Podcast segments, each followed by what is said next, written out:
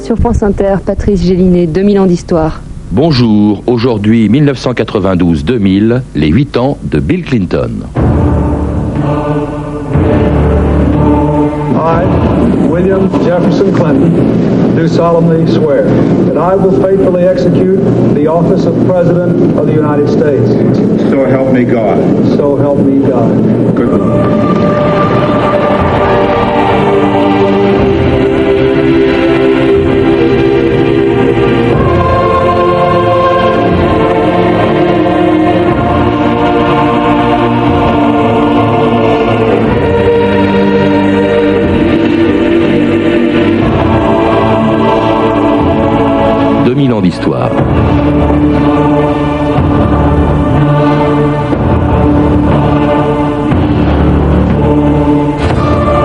Ne sait donc toujours pas qui de George Bush ou de Al Gore prêtera dans deux mois le serment traditionnel que l'on vient d'entendre, prononcé il y a quatre ans par celui qui est encore pour quelques semaines le président des États-Unis.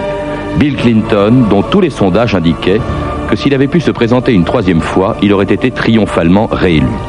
Très présent donc dans tous les esprits, Clinton fut pourtant soigneusement tenu à l'écart de la campagne qui s'achève, tant par George Bush, qui n'avait évidemment aucun intérêt à rappeler le bilan positif de Bill Clinton, que par Al Gore, qui ne souhaitait pas qu'on lui reproche d'avoir été le vice-président d'un homme dont les phrases ont éclaboussé la fonction présidentielle. La Maison Blanche où Clinton est entré il y a huit ans. C'était en 1992, au terme d'une campagne électorale commencée dans le New Hampshire. C'est là que pour la première fois, on entendait parler de celui qui, pendant huit ans, allait gouverner l'État le plus puissant du monde. The next president of Bill Clinton. Let me say that while the evening is young, and we don't know yet what the final tally will be, I think we know enough to say with some certainty that New Hampshire tonight has made Bill Clinton the comeback kid. Nicole Bacharan, vous êtes historienne, spécialiste des États-Unis et en ce moment new-yorkaise, puisque vous commentez de New York et pour France Inter cette incroyable élection présidentielle dont on ignore encore le résultat. Alors on vient d'entendre Clinton en 1992 parler de lui-même comme le comeback kid, l'enfant qui revient et qui aujourd'hui, donc huit ans plus tard, s'apprête à quitter la Maison Blanche sur un bilan tellement honorable qu'on dit que s'il avait pu se présenter une troisième fois, eh c'est lui qui aurait été élu. Oui, je pense que c'est tout à fait vraisemblable. Dans une élection aussi serrée que celle qu'on a vue euh, aujourd'hui, aussi folle, si on avait eu à la fois un bilan économique absolument florissant et une personnalité charismatique, même si elle était contestée, il est probable que ça aurait pu faire basculer l'élection du côté démocrate et donc du côté Clinton. Mais vous le savez, un président des États-Unis ne peut exercer que deux mandats. En tout cas, en novembre 92, il était élu beaucoup plus confortablement que ne le sera de toute façon le futur président des États-Unis. Euh, il était élu donc contre euh, George Bush père, le président sortant.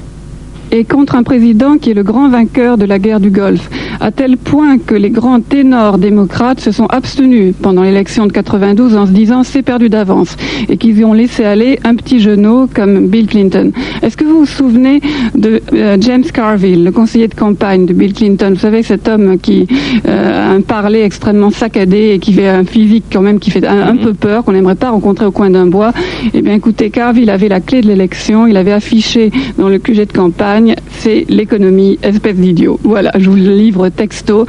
Bill Clinton a été élu en 92 parce que l'économie américaine a plongé et que le bilan Bush à ce moment-là n'était pas positif du tout. Et peut-être parce qu'il était jeune euh, également, Nicole Bacharan. On l'a beaucoup comparé à Kennedy à l'époque. Oui, d'ailleurs lui-même a essayé de se mettre tout à fait dans la mouvance de Kennedy. Il a beaucoup mis en avant cette poignée de main qu'il avait échangée à l'âge de 16 ans avec euh, John Kennedy qui était alors euh, président. Et donc une Amérique jeune, une Amérique qui donne sa chance à chacun parce que Bill Clinton venait de la toute petite, petite classe moyenne. C'était un peu le rêve américain réincarné. Et puis avec un programme, il faut le rappeler aussi, très axé sur les problèmes intérieurs. Peut-être qu'on reprochait à George Bush, c'est précisément ses succès extérieurs, notamment l'Irak, mais en revanche, il ne se préoccupait pas assez, comme Clinton en 92, dans son programme des problèmes intérieurs. Il y avait un grand programme, par exemple, d'assurance maladie universelle, que n'ont toujours pas d'ailleurs les Américains, mais qui à l'époque fait que 37 millions d'entre eux n'étaient pas, ne pouvaient pas être soignés. Enfin, n'étaient Oui, pas soignés. 37 avec du mal, millions ouais. en 92 et 44 millions en l'an 2000. Mhm. Qui vous laisse à penser que ce problème-là, ça reste quand même le problème intérieur majeur de l'Amérique. Mais c'est vrai que la politique étrangère, on a le sentiment que ça devrait être un job à plein temps pour le président des États-Unis, qu'il ne pourrait pratiquement pas faire autre chose. Bon, George Bush a essentiellement, s'est beaucoup consacré à George cette Bush politique. père, hein. euh, le George Bush le père, il Oui, s'est beaucoup consacré à cette politique étrangère. Ça n'a pas été le cas euh, de Bill Clinton. Et c'est vrai que pour gagner une élection, on ne la gagne pas à l'étranger. On la gagne chez soi en se préoccupant de l'emploi, des retraites, de la sécurité sociale, de la vie quotidienne des citoyens. Eh bien, c'est ce qu'a fait effectivement Bill Clinton en novembre 1992. Écoutez Nicolas Poincaré sur France Inter à Little Rock, le fief de Bill Clinton, le jour de la victoire de Bill Clinton à l'élection présidentielle. C'était il y a huit ans. Ici à Little Rock, c'est la fête depuis le début de la soirée. Il y a des milliers de personnes dans les rues qui se congratulent et qui crient leur joie. Il a gagné. Bill Clinton. Bill Clinton.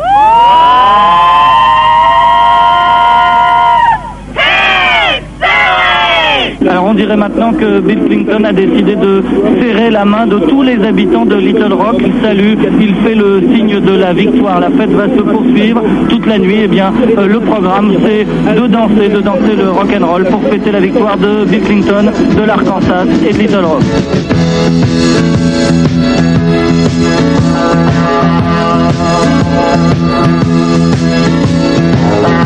you ready?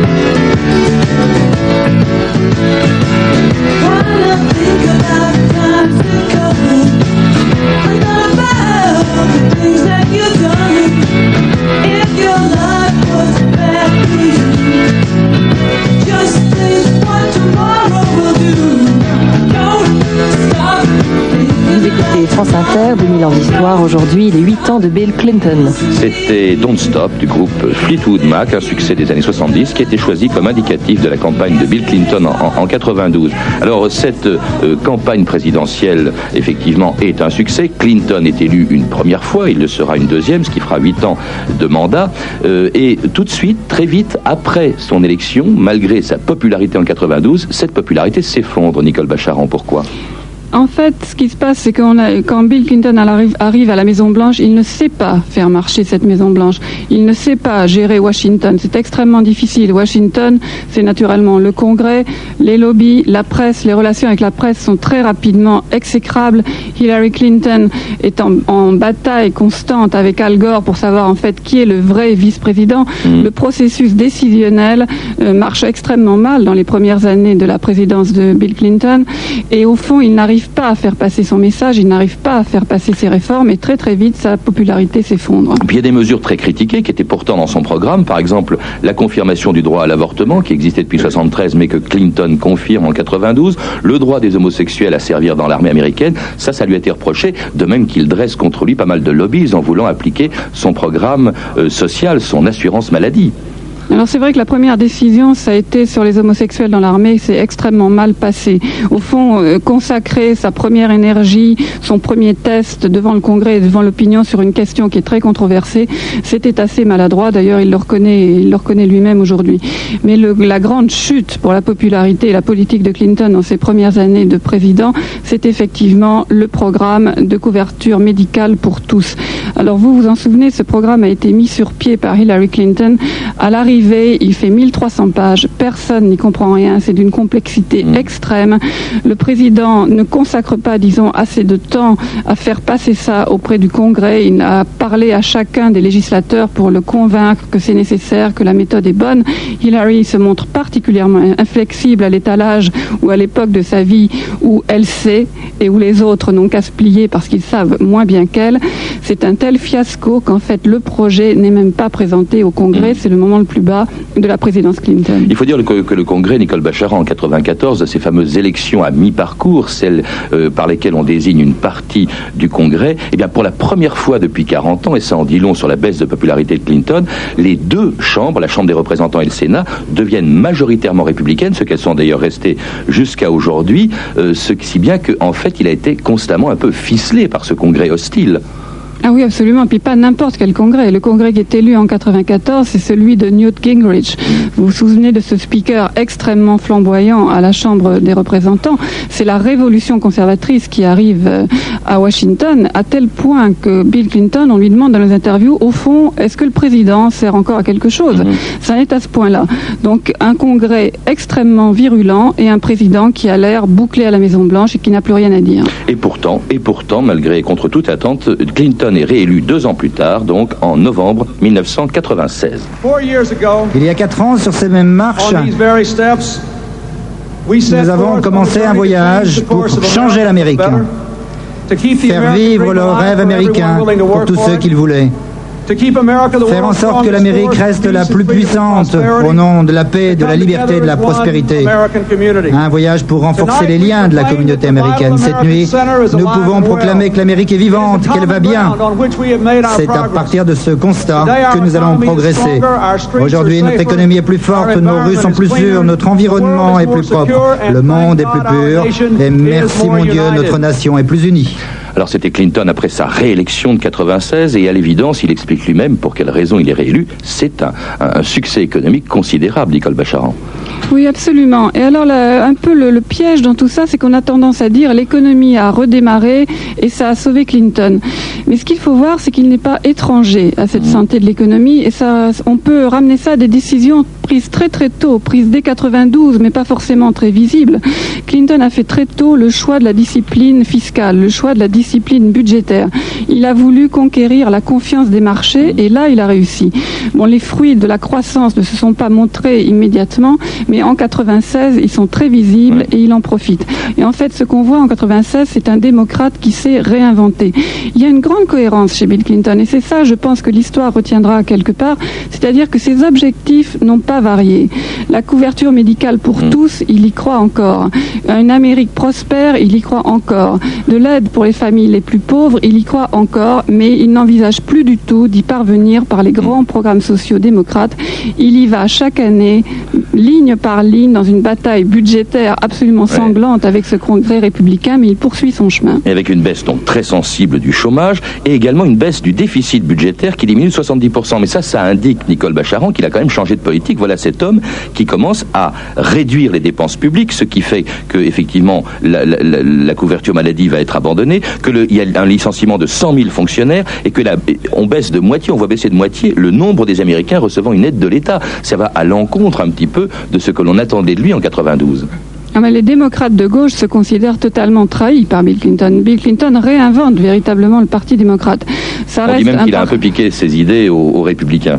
Mais totalement. Et d'ailleurs, dans la campagne qui vient de se dérouler, on a vu Al Gore comme George Bush s'inspirer complètement de cette campagne de Bill Clinton qui était piquons les idées de l'adversaire, occupons le terrain.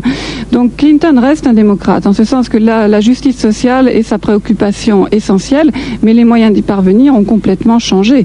Et c'est vrai qu'il a renoncé à l'assurance médicale pour tous, il a renoncé au moins à un programme global qui réglerait le problème une bonne fois pour toutes. Son programme, c'est d'y aller étape par étape. En tout cas, sa popularité est à nouveau atteinte en 98 par une affaire qui éclate en janvier 98 et qui va scandaliser le monde entier malgré les dénégations de Clinton. I want to say one thing to the American people. Mais je vais vous dire une I chose. Et je veux que vous m'écoutiez. Je vais me répéter. I did not have sexual relations with that woman. Miss Lewinsky? Je n'ai pas eu de relation sexuelle avec cette femme, Miss Lewinsky. Je n'ai jamais dit à personne de mentir, pas une seule fois, jamais. Ces allégations sont fausses et je dois retourner à mon travail. Merci. C'était Bill Clinton en janvier 1998. Nicole Bacharan, nous n'allons peut-être pas revenir sur les détails de cette affaire Lewinsky, la Monica Gates, d'autant que pendant un an, aucun détail, c'est le moins qu'on puisse dire, ne nous a été Oui. épargné. Mais pour quelle raison est-ce qu'on en veut à Clinton? Pourquoi est-ce que cette affaire a fait scandale à ce point? Parce qu'après tout, il n'est pas le premier président. On se rappelle Kennedy à avoir euh, eu des aventures extra-conjugales et lui-même en avait eu avant qui n'ont pas eu cette ampleur. Oui, j'irai même plus loin. La, la Maison Blanche à l'époque de Bill Clinton est un tel aquarium que je crois que non pas par vertu mais par obligation, sa conduite a été plutôt plus clean que celle de beaucoup de ses prédécesseurs.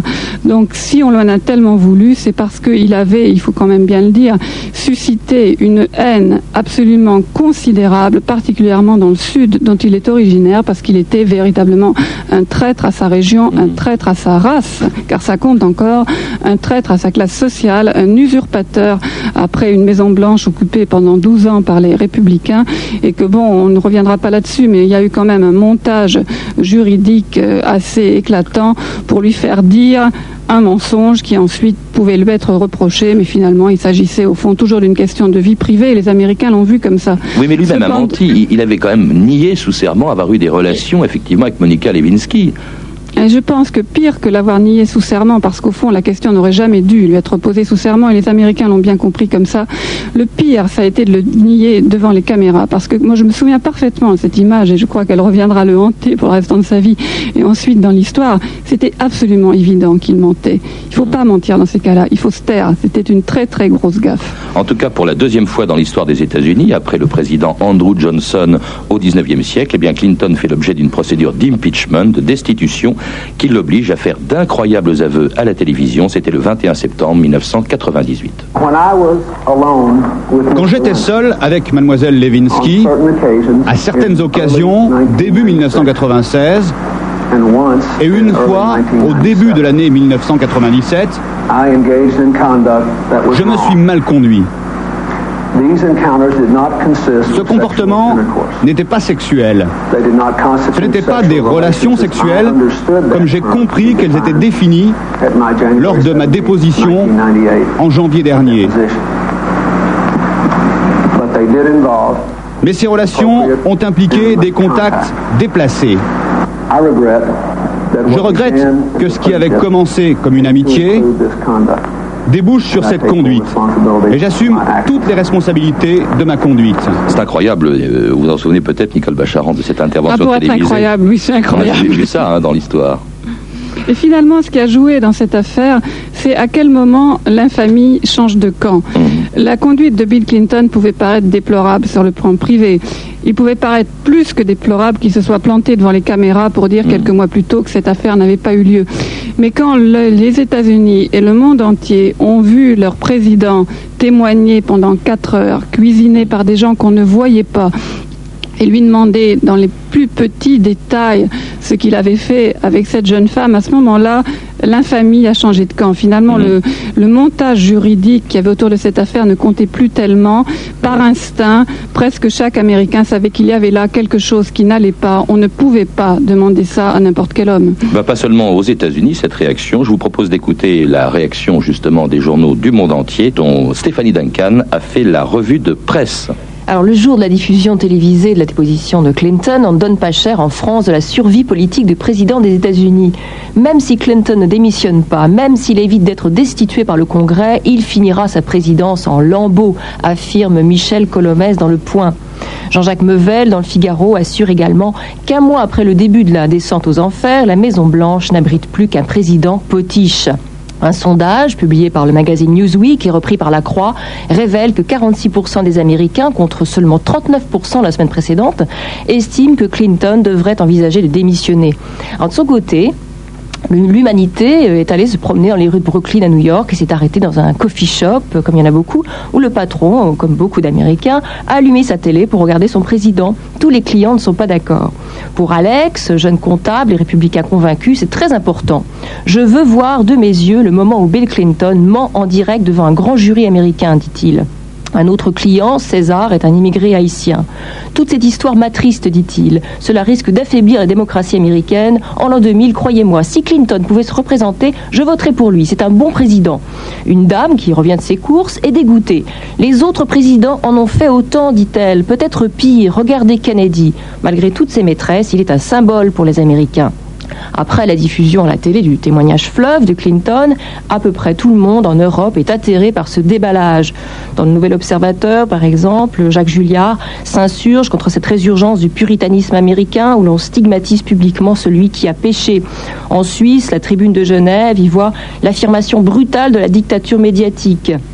Mais ce qui, ne veut pas dire pour autant qu'on donne forcément raison à Clinton. En Allemagne, par exemple, pour le Frankfurter Allgemein, le vrai créateur de cette mise en scène n'est personne d'autre que l'intéressé lui-même, Clinton, qui s'est conduit indignement eu égard à sa tâche. Curieusement, euh, comme vous le disiez, Nicole Bacharan, au lendemain de la diffusion de l'interrogatoire, la situation se retourne en faveur de Clinton. Le choc de la vidéo n'a pas eu lieu, constate Patrick Sabatier dans Libération. En réalité, l'humiliation publique qu'il a subie a provoqué plus de sympathie que de fureur à son encontre. Au pire, remarque le New York Times, les Américains ont vu à leur président un type ordinaire qui tentait de défendre des mensonges ordinaires concoctés pour dissimuler une liaison ordinaire. Alors on le voit, effectivement, il y a un renversement de la situation. Finalement, les Américains, l'opinion et même à l'étranger, on l'a vu, euh, effectivement, les gens s'indignent un peu de toutes cette ces attaques contre Clinton, ce qui explique peut-être d'ailleurs qu'il soit euh, acquitté par le Sénat en février 99. Il y a peut-être autre chose aussi. Il y a une politique étrangère extrêmement active, euh, Nicole Bacharan, pendant même cette affaire Lewinsky en 98. On a même dit d'ailleurs qu'il avait voulu faire oublier à l'extérieur ses problèmes intérieurs.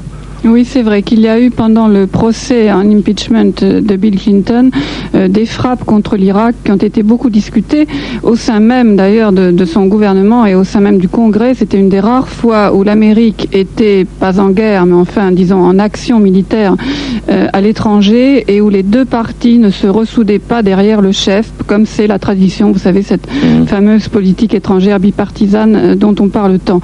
Moi, il me paraît vraiment extrêmement peu probable que Bill Clinton ait pris à ce moment-là le risque d'aller frapper Bagdad simplement pour sauver sa peau au Congrès parce qu'en fait, il ne pouvait pas, le, mathématiquement, il ne pouvait pas être impeached, être euh, empêché, comme on le dit. C'était en décembre 98. Deux mois plus tôt, euh, il y avait aussi les accords de White Plantation et une politique étrangère, évidemment, qui attache beaucoup d'importance au problème israélo-palestinien, donc un accord entre Israël et les Palestiniens. Le Premier ministre et Arafat sont d'accord pour commencer les pourparlers sur le statut permanent dès que cet accord aura été ratifié. J'ai accepté de les inviter tous les deux, le moment venu, pour essayer de finir la négociation. Et nous sommes décidés à le faire dans des circonstances qui nous permettront de dormir un peu plus la nuit.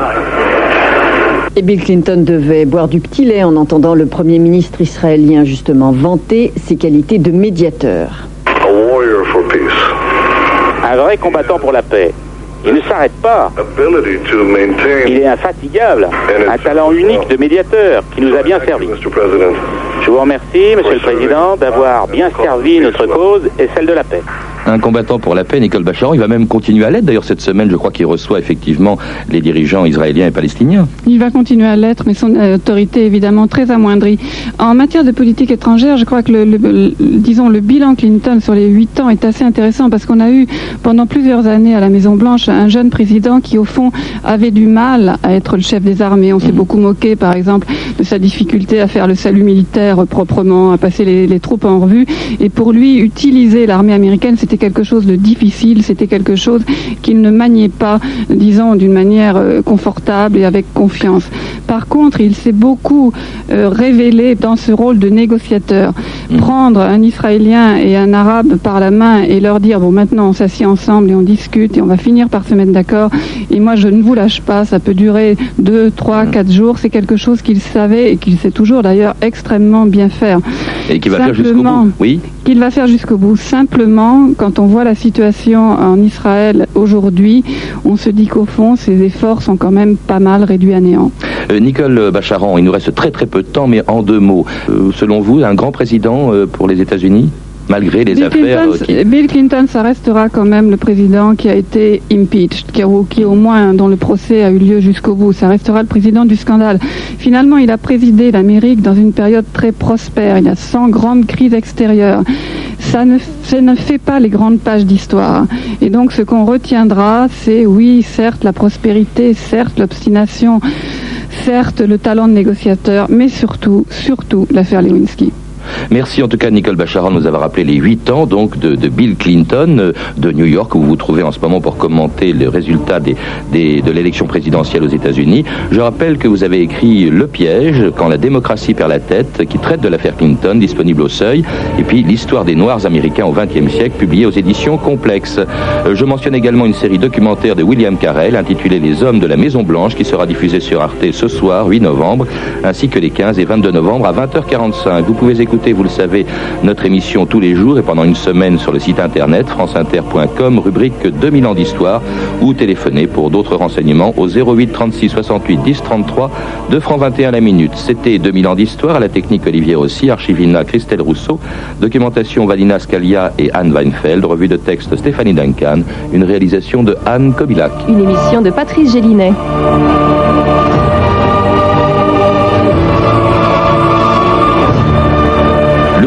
Demain, à l'occasion du 30e anniversaire de la mort du général de Gaulle, les rapports tumultueux entre De Gaulle et les médias.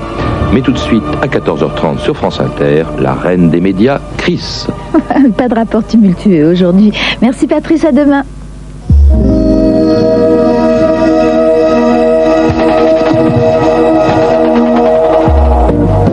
Portrait sensible, chaque jour une gloire de son immeuble, de sa rue, de sa ville ou de plus loin.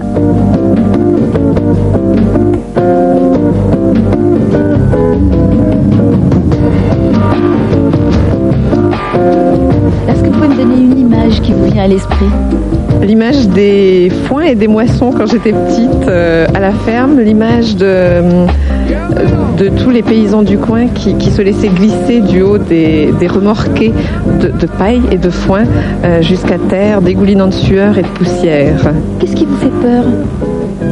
Je suis assez résistante, j'ai pas peur de grand chose.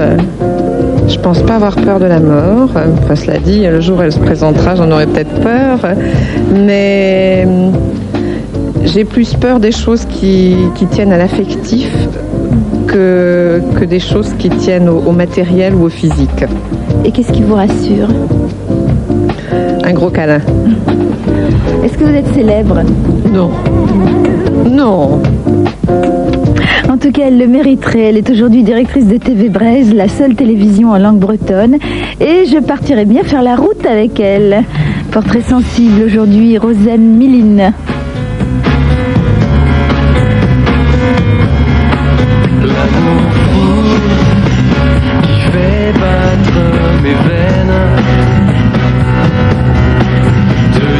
tout de la chaleur qui. pourquoi des réactions enchaînent Viens à moi. Tu avances et recules, ne sens pas ce suspense pur.